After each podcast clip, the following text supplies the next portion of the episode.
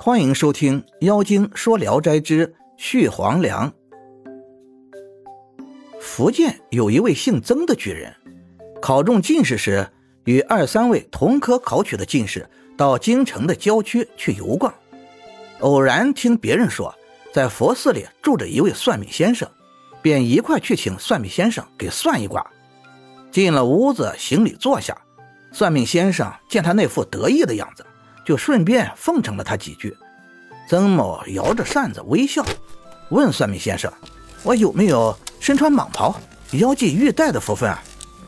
算命先生一本正经地说：“你可做二十年太平宰相。”曾某听了很高兴，神气啊更足。这时外面下起了小雨，于是就和同游的几个人在和尚的住房里避雨。屋子里有一位年老的和尚，眼睛深深的凹下去，高高的鼻梁，端端正正的坐在蒲团上，神情淡淡的，也不主动见礼。几个人略一打招呼，便一起坐在了床榻上，说起了闲话来，都以宰相称呼曾某，向他表示庆贺。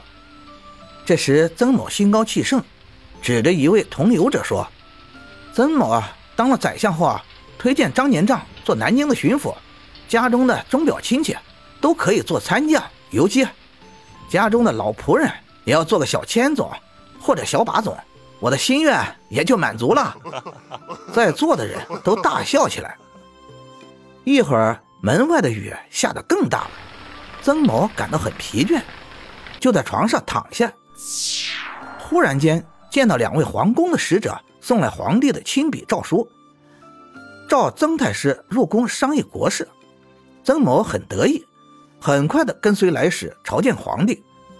皇帝把座位向前挪了挪，用温和的话语跟他谈了很久，并说三品以下的官员都要听从他的任免提拔，不必向皇上奏准，赐给他蟒袍、玉带和名贵的马匹。曾某穿戴整齐，跪下向皇帝磕头谢恩，下朝而去。回到家里，发现不是以前那些旧房子，而是雕梁画栋，极为壮丽。自己也说不清楚为什么一下子就会变成这个样子。但是捻的胡须一呼唤，家中的仆人就前呼后应的，如同雷鸣。过了一会儿，就有公卿大臣给他献上了山珍海味，弓着身子毕恭毕敬的人接二连三的出入他的门。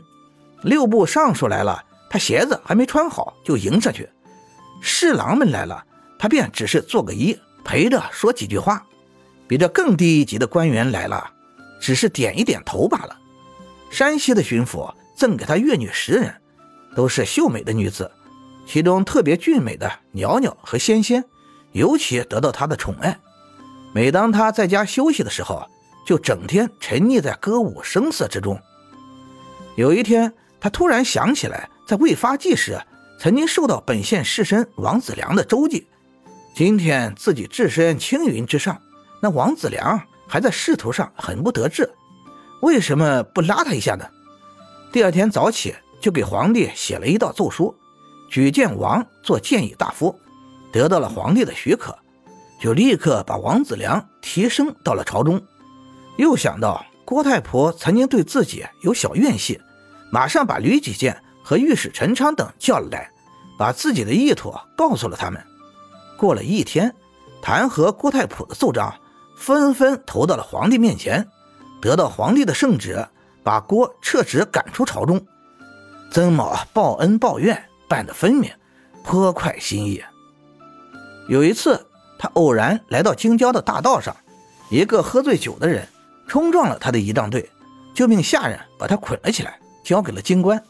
立刻被打死在木棍下。那些与他接近的近邻和田地相连的富人家，也都畏惧他的权势，把自己的好房子和肥沃的土地献给他。从这以后，他家的财富可和一个国王相比。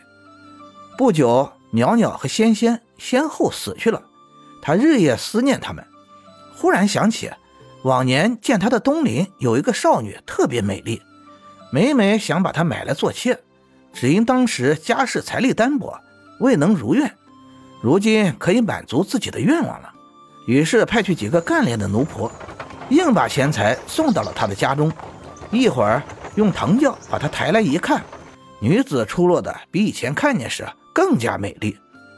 自己回忆平生，各种愿望都达到了。又过了一年，曾某常听到朝中有人在背后窃窃议论他，但他认为这只不过是像朝廷门口那些摆样子的仪仗马而已。他仍然盛气凌人，不可一世，不把别人的议论放在心上。谁知竟有一位龙图阁大学士包公大胆上书弹劾曾某。感谢您的收听，您的支持是我持续创作的最大动力。如果喜欢，请关注订阅。朋友们，我们下期再见。